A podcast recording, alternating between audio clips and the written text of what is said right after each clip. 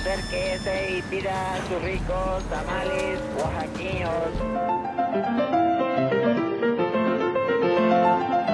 ¿Quién dijo que la historia de México no podía contarse de forma entretenida? 365 días para conocer la historia de México.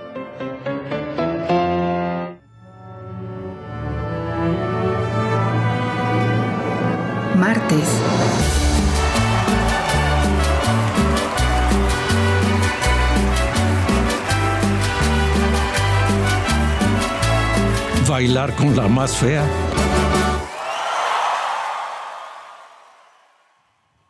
Tata. Tata.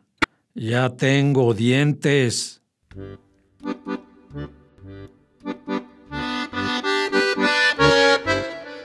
La revolución contra Victoriano Huerta, el Chacal, comenzó en Juchipila, Zacatecas, como ustedes saben, en abril de 1913. Antes de sumarse a la lucha, don Crispín Robles, coronel de caballería de la Brigada de Panfilonatera, atendía una pequeña tienda de abarrotes ubicada en la plaza de Juchipila llamada El Nuevo Mundo.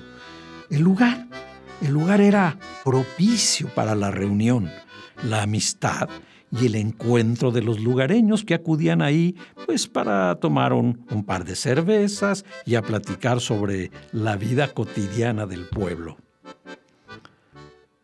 Durante años, don Crispín se llenó con las conversaciones de los parroquianos.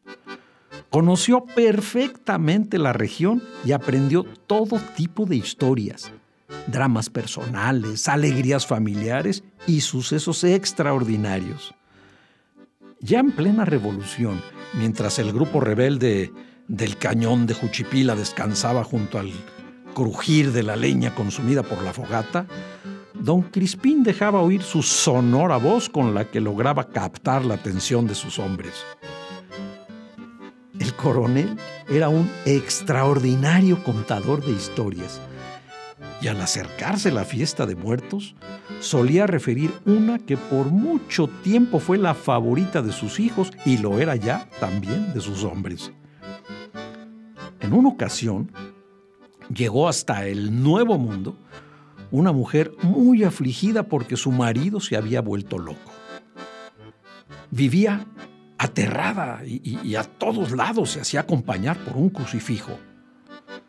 Don Crispín le preguntó qué le había sucedido y, y lo que sus oídos escucharon era algo verdaderamente increíble.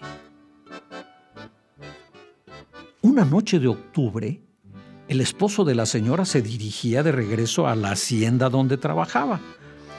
Venía de una fiesta en el pueblo y traía, traía sus copas encima. Cabalgaba lentamente por un camino flanqueado por sendos maizales. Con trabajos podía mantenerse en pie, pero como buen ranchero sabía guardar el equilibrio y dormitaba encima del caballo. Luego de algunos minutos, comenzó a escuchar un, un, extraño sonido que conforme se aproximaba, parecía ser el llanto de un recién nacido. Eh, eh, en medio de la borrachera, el ranchero creyó estar soñando, pero pronto se percató que sí, sí, sí, era un bebé el que lloraba. El caporal desmontó, eh, desenfundó la pistola y avanzó lentamente hacia la, hacia la milpa, tratando de ubicar el lugar de donde provenía el lloriqueo. La escasa luz le impedía ver con claridad, pero pronto encontró una cesta con un pequeño bulto envuelto en cobijas. En ese momento, las copas que traía además se le bajaron y quedó sorprendido de que una criatura tan pequeña hubiera sido abandonada en medio del campo. Guardó la pistola y tomó a la criatura entre sus brazos, todavía completamente cubierta. Ay, por un momento sonrió aliviado y se dispuso a retirar la cobija del rostro del bebé para saber si podía reconocerlo.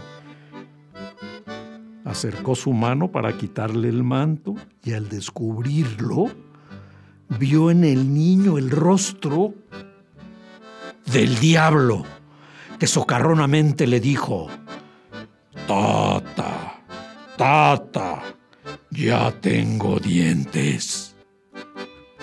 Ay, ay, ay, bailar con la más fea.